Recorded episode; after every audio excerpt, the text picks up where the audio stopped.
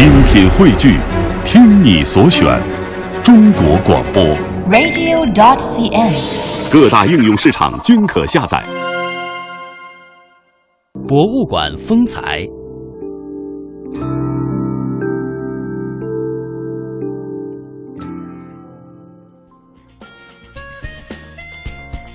好的，听众朋友，欢迎您继续收听中央人民广播电台华夏之声为您送出的《魅力中国》节目，我是马瑞。大家好，我是穗儿。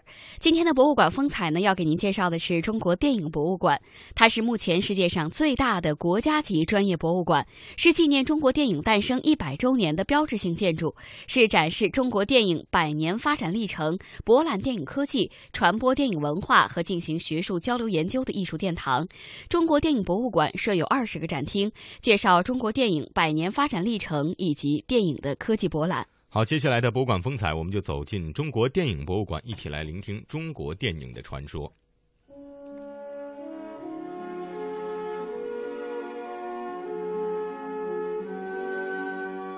它是一座寄托中国电影百年梦想的宏伟建筑电。影博物馆始建于二零零五年，是作为庆祝中国电影诞生一百周年的标志性。它展现了世界第一部电影诞生的惊鸿一瞥。今天，我们看的这组数字啊，一八九五年十二月二十八日就是世界电影的诞生日，呃，是由法国卢米埃尔兄弟拍摄出来的。它记录了国歌从电影走向人民的辉煌历程。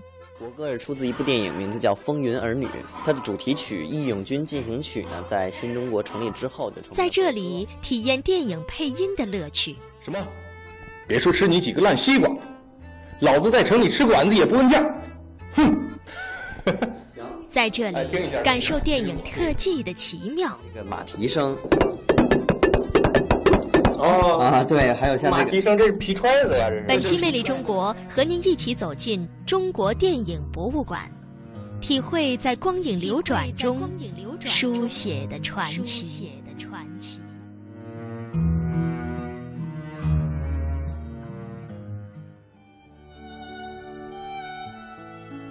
曾经听人这样说过：如果你是一个爱造梦的人，那么去拍一部电影吧。的确，在电影当中，我们实现了太多的梦，有关生活，有关历史，有关理想，也有关爱情。中国电影走过百年，正在向下一个百年迈进的时候，华夏之声记者俊南也怀揣着对中国电影的敬仰之情，走进了这座世界上最大的电影博物馆，完成了一次对光影艺术的追逐与洗礼。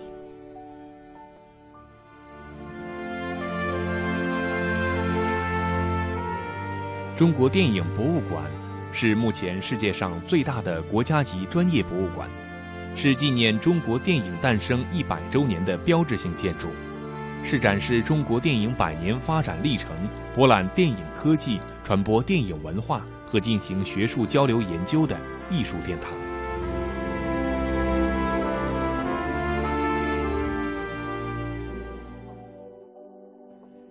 春暖花开的时节，一个周末的午后，当阳光照进屋内，暖洋洋的感觉。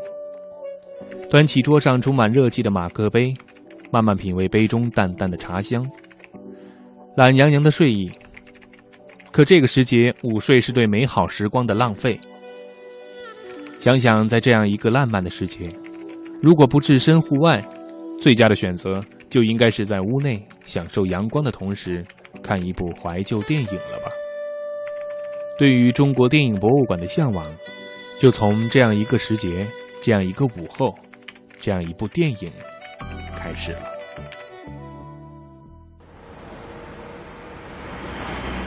乘坐地铁和公交，终于在约定的时间赶到了中国电影博物馆。中国电影博物馆位于北京五元桥外朝阳区南影路九号，距首都机场七公里，距北京市中心十三点五公里，占地三万四千六百平方米，建筑面积近三点八万平方米。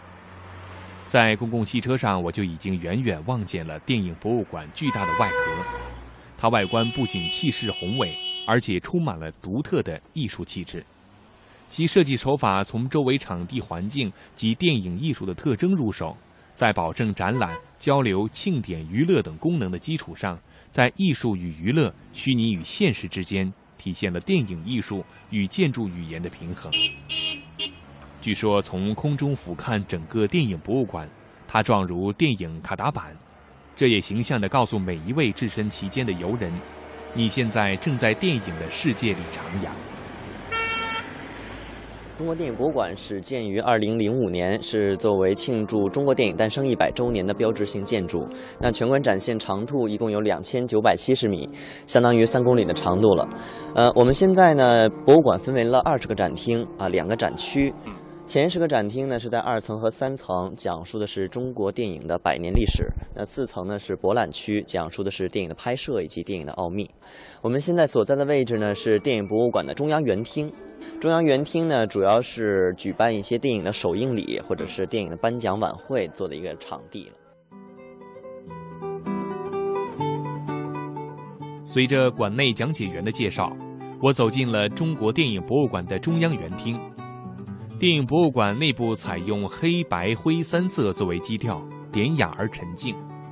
其他一切色彩在这样的基调之下显得更加五彩斑斓。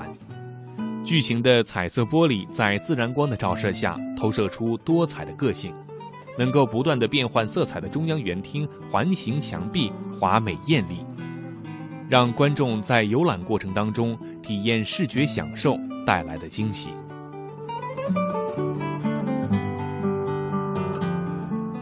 中国电影博物馆办公室负责人宋立琛也向记者介绍了电影博物馆的相关情况。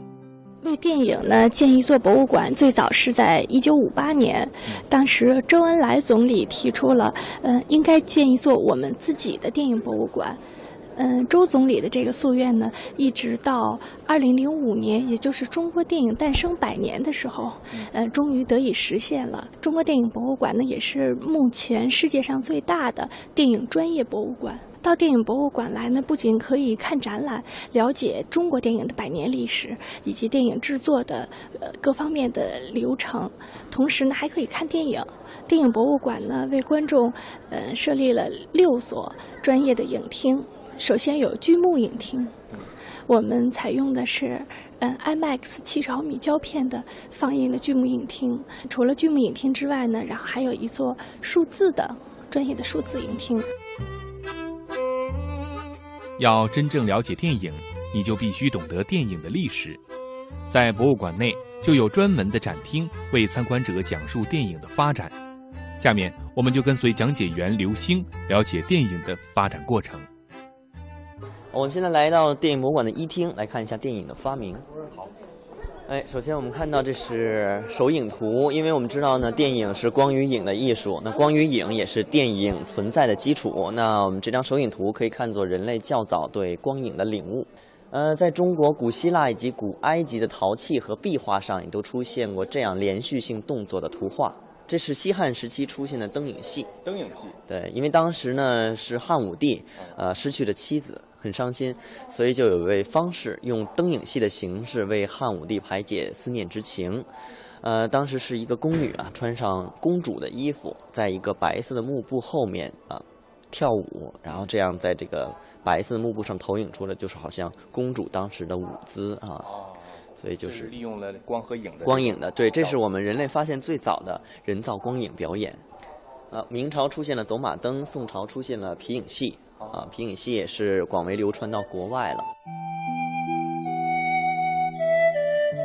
现代的电影是十九世纪末首先由法国拍摄完成的，但是我国劳动人民在很久以前就有了类似电影的发明。在我国古代流传很久的皮影戏就是现代电影的先导。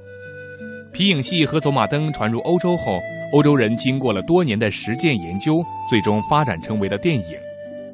事实说明，电影虽然不是诞生在中国，但我国劳动人民对电影原理的认识和实践已经有了很长的历史，对后来电影的发展是有贡献的。这充分显示了当时我国劳动人民的聪明才智。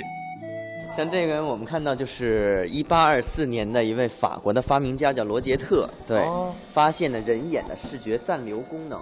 哎，我们看到这是一个小鸟和一只一个空的笼子啊啊！刚当我们快速旋转起来，然后我们就会看到一个啊小鸟在笼子里了。对对对对对，而且要速度达到一定程度才可以，就比较清晰的看出来。对，那如果这是罗杰特发现的，叫人眼的视觉暂留原理。这边是爱迪生的发明，爱迪生的这个发明的活动影像窥镜。哦，嗯，当时也是非常有经济效益啊，就是它可以投币来观看，投币，呃，投币，对，投币就好像看那个玩游戏似的啊，投币观看爱迪生拍摄的两个短片，嗯，从这个小孔孔里就往下看能看得到，但是这个这个是模型，对，看不到哈。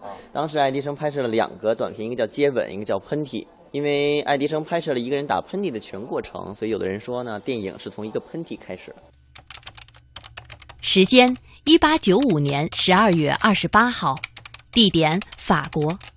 这一年，法国的卢米埃尔兄弟一起拍摄了世界上的第一部电影。这一天也被永远定格在了历史当中，成为了世界电影的诞生日。弟弟，你看今天的天气多么的好啊！是的，我亲爱的哥哥，我们经过多年的研究，活动电影机也终于成功了。我非常的激动啊！是的，我们两个人这些年一直在研究我们的活动电影机，它能够摄影，能够放映，也能够吸引。这些年，我们的人生都发生了巨大的变化。现在，我们很快就要检验我们多年来的成果了。我真是太激动了！我们什么时候去拍摄电影呢？我已经急不可待的想要看看人们看到我们的电影之后那欢呼雀跃的神情了。哦，是的，弟弟，你看今天的天气这么的迷人，我们不如就在今天去完成我们人生的转折。那我们应该拍一些什么内容呢？嗯，我看城市里的纺织厂每天人山人海的。那里聚集了众多的人，他们一定会对我们的发明非常非常的好奇。我们不如就到那里去拍一些我们人类的第一部电影，好吗？太好了！希望我们的发明能够改变世界。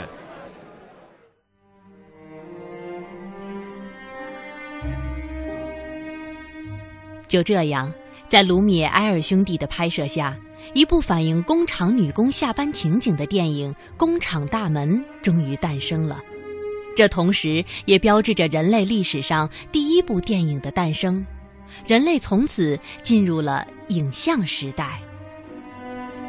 这边我们看的这组数字，一八九五年十二月二十八日就是世界电影的诞生日。呃，是由这个法国卢米埃尔兄弟拍摄出来的世界上的第一部电影，名字叫《工厂大门》。我们现在看到这幅画面就是工厂大门的剧照。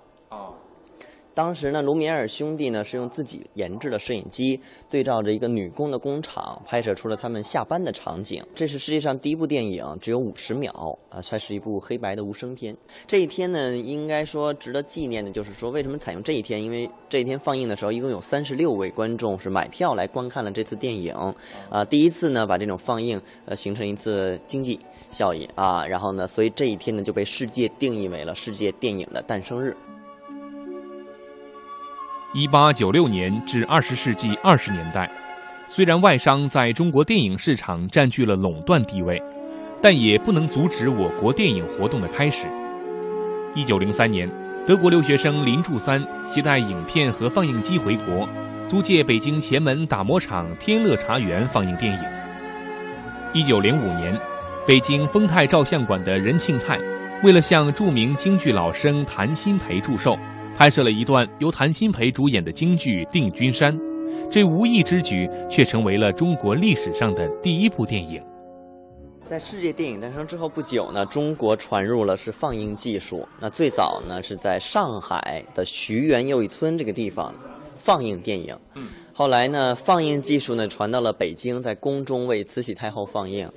呃，不过有一次就是技术不成熟，所以每次放映的时候呢，不是出现了火灾呀，就是爆炸，非常有意思啊！好的，听众朋友，以上就是本期《魅力中国》的全部内容，感谢收听，再会。